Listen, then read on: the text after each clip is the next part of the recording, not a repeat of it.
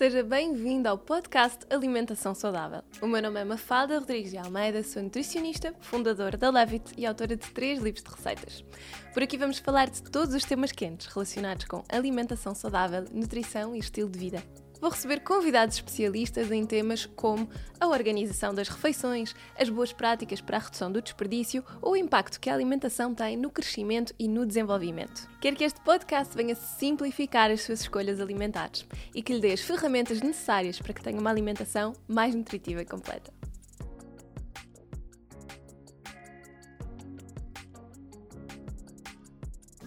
Olá e sejam muito bem-vindos a mais um episódio do nosso podcast.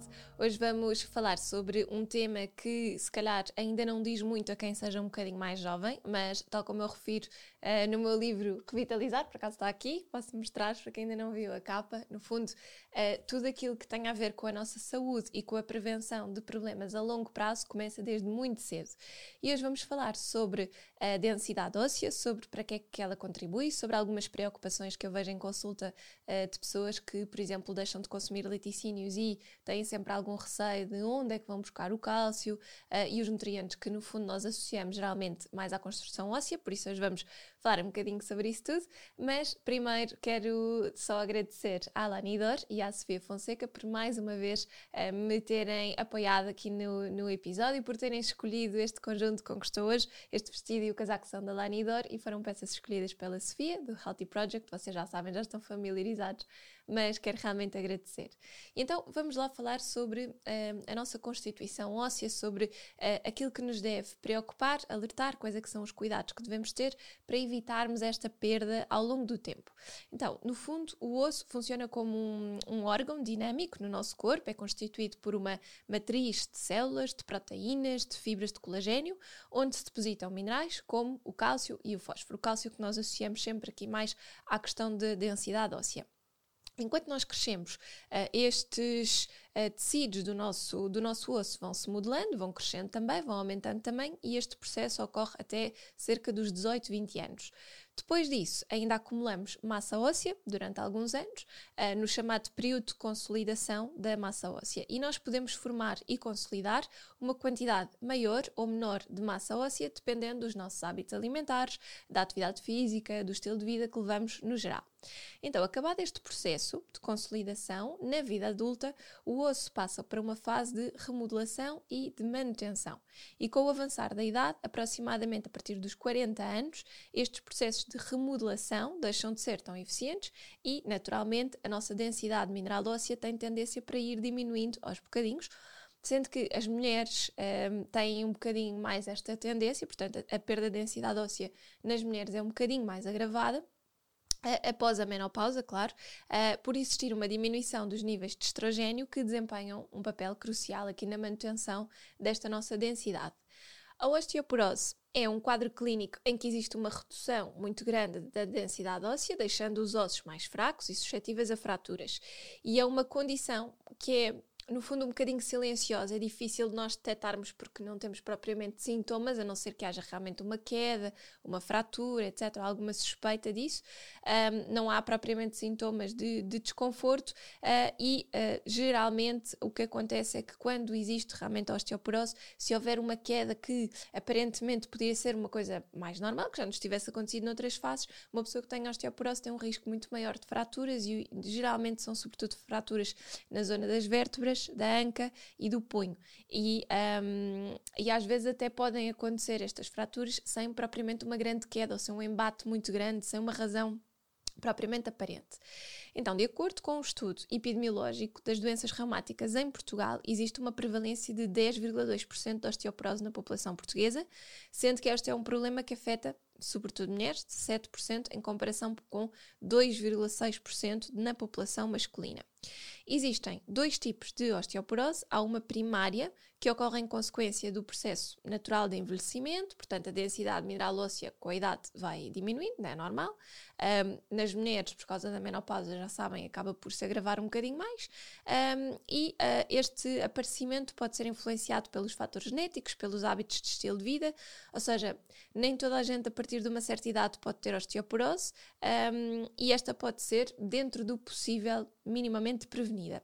E depois temos uma osteoporose secundária que é causada por outras condições que, no fundo, fazem com que as nossas reservas de cálcio vão uh, sendo depletadas, ou seja, vão sendo diminuídas e, portanto, aumentam muito o risco de desenvolvermos uh, osteoporose e em situações um, como estas podem acontecer devido, por exemplo, a diarreias crónicas, a problemas de má absorção intestinal, a diabetes, a hipertiroidismo. Há muitas outras causas que podem causar esta perda de minerais que são muito importantes para a densidade do osso.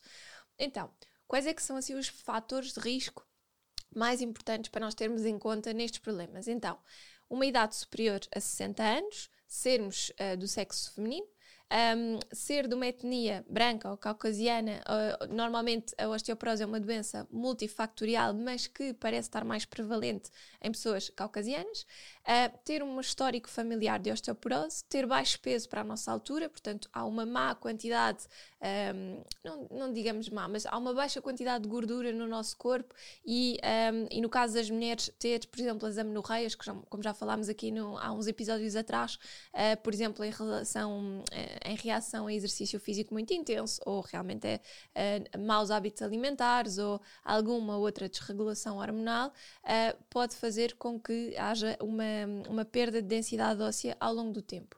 Também o sedentarismo, obviamente, uma imobilidade e falta de exercício levam à perda de uh, densidade da massa muscular e da massa óssea. Uma ingestão também inadequada de nutrientes, provavelmente, claro, vocês aqui já estão a associar cálcio, não é? E obviamente depois também a vitamina D, que eles são muito importantes porque eles trabalham um bocadinho a pares, em conjunto, para uh, que a vitamina D ajude o cálcio a fixar-se. Mas há outro problema também, que é a vitamina C. A vitamina C, que normalmente nós associamos muito às laranjas, né? quando pensamos em vitamina C, mas a verdade é que a vitamina C está um bocadinho por todas as frutas. Portanto, se nós tivermos uma ingestão boa de frutas, cerca de 3 peças de fruta por dia, conseguimos ter ali uma ingestão adequada e à partida não nos faltará. Mas no fundo ela vai auxiliar na formação de, de, das fibras de colagênio, de, que no fundo vai dar elasticidade e que vai fazer com que haja ali alguma flexibilidade também um, na nossa massa mineral óssea uh, e é necessário, no fundo, para mantermos aqui os nossos ossos saudáveis. E depois há muitas outras, né? Vitamina A, vitamina B6, a vitamina B12, E, K e até a tiamina. Uh, depois, uma ingestão excessiva de álcool, cafeína, Uh, também não são propriamente fatores que ajudem muito. Fumar, porque o consumo de, de álcool e uh, muitas vezes associado ao consumo de tabaco uh, causam danos ao nível das células ósseas, bem como possíveis alterações hormonais e ainda diminuição da absorção de cálcio intestinal. Um, e também o uso prolongado de certos medicamentos, como antiácidos, que um, são muito usados, por exemplo, por pessoas que uh, precisam de equilibrar o pH do estômago, que têm digestões muito, uh, muito más, que sentem muita azia, refluxo, etc. E às vezes tomam durante muito tempo devido a algumas gastrites. Um, isso pode ser um fator de risco para osteoporose, quer seja uh, por estes intervirem na absorção de cálcio ou por promoverem a perda óssea de, de, cálcio. Um, também pode acontecer com alguns diuréticos e com alguns anticoagulantes. Por isso, se preencherem estes requisitos uh, uh, em termos de fatores de risco, por exemplo, se forem uh, uma mulher com mais de 60 anos, se fumarem, é importante falarem com o vosso médico e analisarem se há algum outro medicamento que possam fazer, alguma outra mudança de estilo de vida, por exemplo, alguma coisa que possam fazer para reduzir um, este fator obviamente já para não falar da questão de poderem deixar de fumar uh, e claro, de ajudarem com uma melhoria uh, do, do, estilo de vida, uma boa alimentação, uh, fazer, serem mais ativos, tudo isso acaba por contrabalançar um bocadinho todos os outros fatores de risco, não é? Então, no fundo, isto acaba por ser um bocadinho uma, uma giga-joga, mas já sabem, quando falamos em toma de medicamentos associada a riscos, temos sempre que falar com o médico e ver se há alternativas, não é? O médico também, melhor do que ninguém, será a pessoa para vos aconselhar aqui. Depois de instalada a osteoporose propriamente dita, o tratamento passa por uma prática regular de exercícios físicos muito direcionados para estes casos, um, para ajudar também com um tratamento através da medicação, mais uma vez, depois é, é sempre uma coisa que é recomendada pelo médico de pessoa para pessoa e muitas vezes a suplementação de cálcio e de vitamina D para uh, prevenir um, ehm, possíveis fraturas, não é? Associadas às vezes a, aqui a quedas ou não. O ideal é trabalhar no sentido de prevenir uh, uh, o aparecimento da osteoporose, não é? Portanto, há algumas coisas que nós podemos fazer para evitar isso. E pegando aqui no fator de risco que nós podemos controlar mais, ou nos dois fatores de risco podemos controlar mais, não é? a alimentação e o exercício, obviamente que garantir uma alimentação equilibrada e adequada às necessidades de cada fase da vida, que inclua fontes de cálcio e de vitamina D, uh, vai ajudar bastante. Como é que nós vamos buscar aqui o cálcio e a vitamina D? E há sempre aquela questão um, se tivermos uma alimentação que não tem lacticínios, claro que os lacticínios têm bastante cálcio, mas, por exemplo, os brócolos, os vegetais de folha verde escura no geral, nabiças, grelos, um, espinafres, as sementes de sésamo também têm bastante cálcio, portanto também podemos ir buscá-los aí. Depois a vitamina D temos nos peixes gordos, como o salmão ou como o atum, a cavala, nos ovos também encontram, mas a melhor fonte realmente será um, através do sol, não é? Todos os dias se tivermos uma exposição solar, isso basta vocês andarem um bocadinho a pé na rua, se tiver tiver um, muito frio, tenta pelo menos ter as mãos e, e o, o rosto destapados ou o pescoço para tentarem sintetizar, obviamente, um bocadinho desta, desta vitamina D. E depois, em Portugal, felizmente, temos a sorte de nunca estar assim muitos meses seguidos de chuva nem de frio e, portanto, conseguimos sempre garantir alguma exposição. E no verão, também, irmos buscar algumas dessas reservas, não é? Portanto, eu acho que uma das melhores coisas é fazermos exercício ao ar livre e isso ajuda-nos logo a termos aqui uma exposição sem, sem grandes problemas, até mesmo durante o inverno, ajuda bastante. Aqui pego no outro ponto, não é? Portanto, fortalecer a parte dos músculos é super importante, não só porque os músculos vão fazer aquela capinha protetora, mas porque quando fazemos exercício também estamos a estimular naturalmente a produção de colagênio e isso também vai ter aqui efeitos muito benéficos, não é?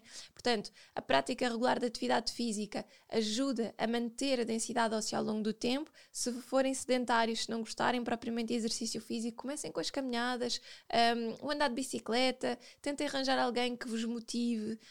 a fazer alguma coisa, ou umas aulas de, de yoga, ou aulas de dança, equitação, sei lá, o que vocês gostarem, mas tentem fazer algum tipo de exercício que vos ajude a manterem-se ativos, de certa forma. Mesmo no trabalho, para quem não gosta nada, no trabalho, à hora do almoço, comprometerem-se com os colegas e fazer uma caminhada já pode ser uma boa opção.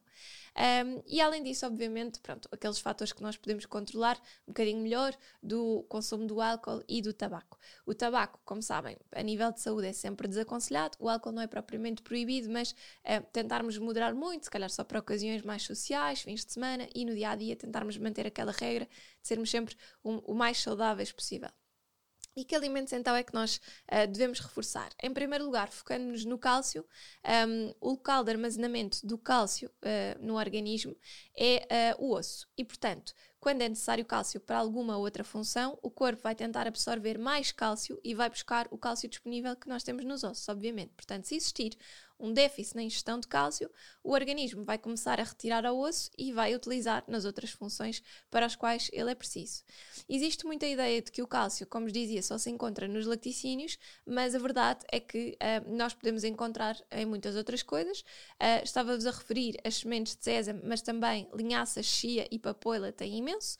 A sardinha em lata, Uh, acaba por, por ter muito, nós acabamos por comer as espinhas, não é? E portanto uh, é muito, é mais fácil nós, nós obtermos ali algum cálcio também alguns cereais e outros alimentos. E depois também há uma coisa muito interessante hoje em dia para quem consome, por exemplo, as alternativas vegetais uh, dos lacticínios, que são uh, os alimentos fortificados. Portanto, se vocês sentirem que a vossa alimentação pode não estar a ser muito rica, já têm bebida de amêndoa fortificada com cálcio e vitamina D, um, já têm outras que são fortificadas com B12, portanto, conseguimos ir aí buscar muitas vezes os fortificados. Se eles não disserem logo no rótulo, na lista de ingredientes, geralmente estão listados e, portanto, é fácil de, de encontrar. Depois, há aqui outras coisas uh, que vos queria dizer, por exemplo, a farinha de alfarroba, as couves, uh, os frutos secos como amêndoas, avelãs, castanha do Brasil também têm bastante cálcio. Uh, e no caso de existir um desenvolvimento de osteoporose ou um déficit de cálcio em que não está a ser possível nós atingirmos as nossas necessidades através da alimentação, por exemplo, se, se tivermos uma mala absorção, alguma condição intestinal, a suplementação é sempre uma via que é possível e que pode ser feita durante grandes períodos de tempo. Mais uma vez, é uma questão de falar com o médico e de perceber se fará sentido ou não. Depois, a vitamina D tem um papel uh, chave aqui na regulação do metabolismo do cálcio. Um, e o que eu noto muitas vezes é que uh, antigamente nós tínhamos níveis de vitamina D baixinhos só em populações, por exemplo, de países uh, muito escuros, países mais nórdicos, mais frios, etc. Hoje em dia em Portugal nas consultas eu vejo quase sempre níveis de vitamina D baixinhos, mesmo em pessoas que até são ativas, são saudáveis, etc. Porquê? Porque nós temos um estilo de vida que nos fecha muito, não é? Estamos no escritório, em casa, ainda por cima, depois de tanto tempo de pandemia, acabamos por estar sempre muito fechados uh, e obviamente isso não vem contribuir para termos os nossos níveis de vitamina D mais adequados. Daí a questão de, um, ehm, de nós eh, podermos fazer o exercício ao ar livre um, ehm, e, por exemplo, uma pessoa que tenha uma alimentação de base vegetal raramente conseguem encontrar aqui vitamina D, sobretudo as pessoas vegan não têm muita alimentação, não têm muitas fontes de vitamina D na alimentação, não é? Porque como dizia, ovos, peixe, são alimentos que nós temos, mesmo que não consumamos muita carne, temos, um, temos aqui estas fontes. No entanto, se formos vegetarianos mais, mais estritos, isso já não vai acontecer e, portanto, tem que haver realmente esse cuidado e essa procura pelo sol. Mesmo que não esteja muito sol, estarmos uh, expostos ao ar livre, mesmo que estejam nuvens, nós conseguimos um, absorver sempre a vitamina D na mesma. Um, e depois, uma coisa muito importante é termos um consumo adequado de fontes variadas de proteína na nossa alimentação que contribuem para o crescimento e para a manutenção da massa muscular, para a manutenção também dos ossos saudáveis, para uma produção adequada de colagênio. Porquê? Porque o colagênio está muito em alimentos de Uh, que são fontes de proteína. Então, quais é que podem ser estes alimentos? Carne, peixe, os ovos, as leguminosas, uh, como grão, feijão, lentilhas, ervilhas, também o tofu, alguns frutos secos e sementes também. Portanto, estão a ver que as coisas também se complementam muito. Portanto, fontes de cálcio também podem ser fontes de proteína e podem ser fontes de vitamina D, o que ajuda bastante aqui neste processo. E isto é muito importante, sobretudo em pessoas que tenham mais de 45, 50 anos. Porquê? Porque é uma altura em que o nosso corpo começa a ter necessidades de proteína mais acrescidas e, sobretudo, a partir dos 65 anos, após o exercício físico, em que as nossas necessidades de proteína aumentam para o dobro. Já vos tinha falado nisto um, aqui no, no episódio da proteína, os mitos associados ao exercício, etc que realmente nós não temos essa noção, mas pessoas que fazem exercício físico acima dos 65 anos devem ter um cuidado ainda mais acrescido para não haver perda de massa muscular, porque as necessidades estão muito aumentadas. Um, outra coisa que é muito importante termos atenção é a questão da soja e das isoflavonas. Uma vez que falamos de menopausa, este é sempre uh, um tema muito controverso um, e é muito debatido no que diz respeito à saúde óssea porque teoricamente uh, na menopausa a soja e as isoflavonas podem ter um efeito preventivo no desenvolvimento da osteoporose. Uh, os estudos realizados não mostram diferenças significativas no consumo de soja em comparação com outras fontes de proteína, ou seja, optar por consumir soja uh, mostrou não ser melhor nem pior uh, do que consumir carne ou peixe, por exemplo, e posto isto, o ideal é ir variando. Eu acho que quando, quando um tema se torna muito controverso, tem estudos que dizem que sim, tem estudos que dizem que não. Depois, nem sempre os médicos estão uh, 100% de acordo nesta questão, porque lá está, a ciência diz-nos muitas coisas diferentes. Na nutrição também é difícil. Portanto, o que eu diria é para variarmos e para, se não houver uma contraindicação por parte do médico para consumo de soja, mesmo que seja assim pontualmente, através do tofu, etc., para variarmos um bocadinho e comermos um bocadinho de tudo, ok? Não é preciso agora irmos aumentar só porque há uns estudos que dizem que ajuda.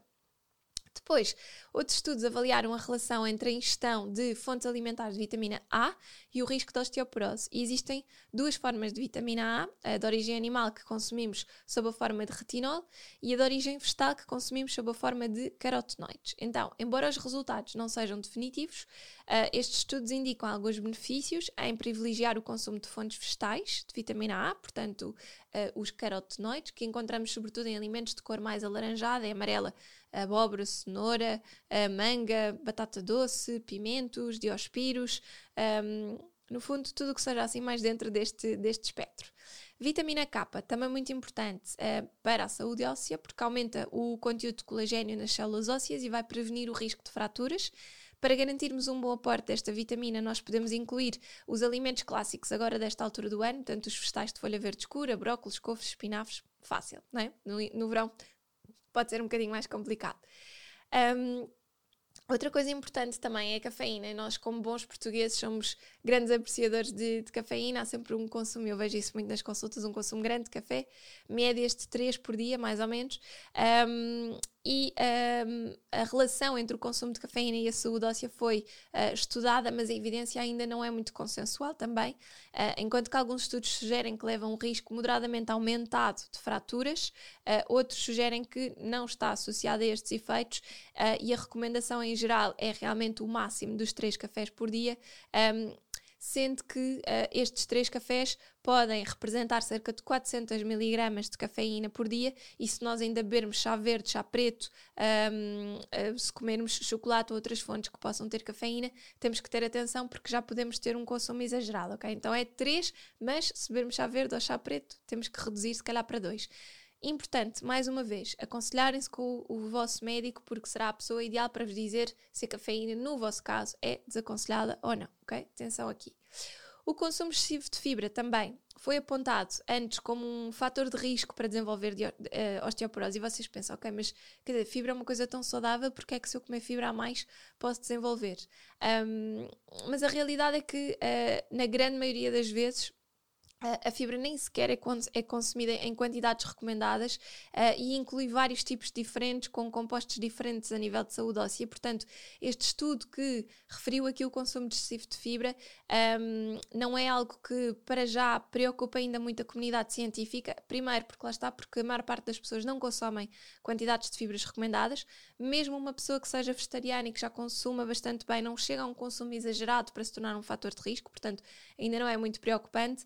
Uh, mas o que sabemos é que idealmente devemos tentar um, ehm, consumir alimentos que sejam mais pré-bióticos, ou seja, fibras que vão alimentar a nossa flora intestinal, porque são aqueles que mostraram ter efeitos benéficos na absorção de cálcio uh, e, claro, no, no, geral na saúde óssea, e que devem ser incluídos na nossa alimentação sob a forma de cereais integrais, uh, leguminosas, hortícolas e as frutas, onde encontramos sempre muito. Portanto, quando pensarem em pré-bióticos, pensem fruta e legumes e, uh, à partida, tem, um, tem ali tudo aquilo que vocês precisam.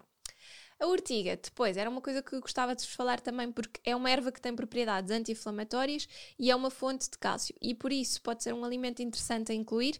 Vocês pensam, urtiga, mas aquele pica, mas come-se. Quer dizer, nós encontramos muito mais facilmente a urtiga sob a forma de chá ou em suplementos. Um, devemos ter, obviamente, alguns cuidados, porque ela tem características, um, caracteristicamente tem ali uns, uns pelos uh, sobre as folhas que devem ser completamente macerados, secos ou cozidos antes de serem consumidos e isso é um processo que, quando nós compramos as folhinhas para fazer chá, já foi feito, portanto já não temos que nos preocupar. Um, e idealmente devemos colocar uh, um quarto de chávena da, da erva seca para um litro de água um, e ir bebendo ao longo do dia também. Mas também pode ser usada em sopas, em molhos pestos, outros, outro estilo de receitas. Há algumas, algumas sopas que têm a urtiga assim por cima, como se fosse coentros, portanto é uma questão também de, de ir em venda. Aí, atenção, porque é usada fresca e cuidado com esses pelinhos. Um, e outra coisa também importante, uh, relativamente aqui ao sal, que houve um estudo recente que concluiu que uma dieta mais rica em sódio, em sal, uh, também aumenta o risco de osteoporose, uh, além dos malefícios relacionados com a questão da hipertensão arterial, obviamente, uh, e outros problemas para a saúde. O ideal seria nós tentarmos ir reduzindo sempre um bocadinho o consumo de sal, e eu acho que também já referi isto várias vezes. O, o, o, a, a, comunidade europeia, eu acho que é a nível europeu, é, se não é ocidental, se não for no total ocidental, é pelo menos a nível europeu. Nós temos um consumo de sal um, uh, elevado, quase cerca do dobro em Portugal, ou um bocadinho mais do dobro em Portugal, e isto deve-se em cerca de 80% a produtos processados que contêm já sal. Portanto, uh, fiambres, mortadelas, presuntos, uh, os próprios iogurtes, batatas fritas, os snacks, as granolas, as barras, tudo isto são alimentos que contêm um teor de sal bastante elevado e, portanto, o nosso consumo exagerado de sal não vem propriamente do sal que nós pomos nas receitas vem, e na nossa alimentação do dia a dia, vem muito mais destes produtos que nós compramos já embalados. E, portanto, se fizermos uma troca na nossa alimentação e começarmos a ter menos produtos embalados, fazermos mais receitas, só isso já daria uma grande mudança. E depois também termos alguns cuidados, um, reduzirmos o, a utilização do sal, utilizarmos mais ervas aromáticas, mais especiarias, já sabem que ajuda muito aqui. E, claro, se é uma coisa que nós estamos uh, com preocupação, então isso pode ser uma, uma grande ajuda, não é? Portanto, no fundo, existem aqui para, para a osteoporose várias coisas que nós nos devemos uh, preocupar, e às vezes, quando pensamos que já estamos numa fase em que já não podemos controlar nada, a verdade é que isso não é bem assim. Nós, mesmo que já estejamos uh, numa fase de menopausa e de repente já foi detectada a osteoporose, nós podemos tentar aliviar e podemos sempre tentar prevenir algumas perdas de densidade óssea extras, não é? Aquilo que já foi detectado. Fazer o exercício, comer bem, dormir bem, não ter muita exposição ao stress, melhorar a nossa capacidade de absorção de nutrientes através de, do intestino, um, ter aqui alguns cuidados com a questão do tabaco, do álcool, etc tudo isto pode ajudar a que, mesmo já tendo o problema da osteoporose, nós uh, vamos tentando viver com alguma qualidade de vida e sem grandes sintomas associados. Se ainda não estamos nesta fase, mas sabemos que podemos ter aquela tendência, não é? Eu acho que qualquer mulher deve ter esse, esse cuidado, então tudo isto são coisas que podemos ir fazendo ao longo da vida e que nos podem ajudar. Por isso, eu espero que vocês tenham gostado, que tenha sido um tema interessante. Já sabem que eu gosto sempre de falar da nutrição numa perspectiva de prevenção, e daí que alguns destes temas vocês possam sentir que não são muito uh, a vossa preocupação no momento, mas deve ser. Um, e uh, deixo-vos também abertura para se nos quiserem uh, apoiar, para fazerem, uh, para subscreverem o canal do YouTube, para receberem sempre as notificações quando saem vídeos novos, para partilharem os episódios se gostarem, para subscreverem também os canais de streaming do podcast. E já sabem, um apoio que nos podem dar que é excelente é a questão do Patreon. Eu vou deixar-vos aqui depois o link na descrição do episódio. Todas as semanas nós enviamos uma newsletter com dois planos semanais de receitas para ajudar a organização das refeições para a semana, que é sempre um dos melhores truques para termos uma alimentação saudável ao longo do tempo e conseguimos manter os nossos resultados. Se vocês quiserem recebê-la, é só espreitar o Patreon. Muito obrigada e encontramos-nos aqui na próxima semana.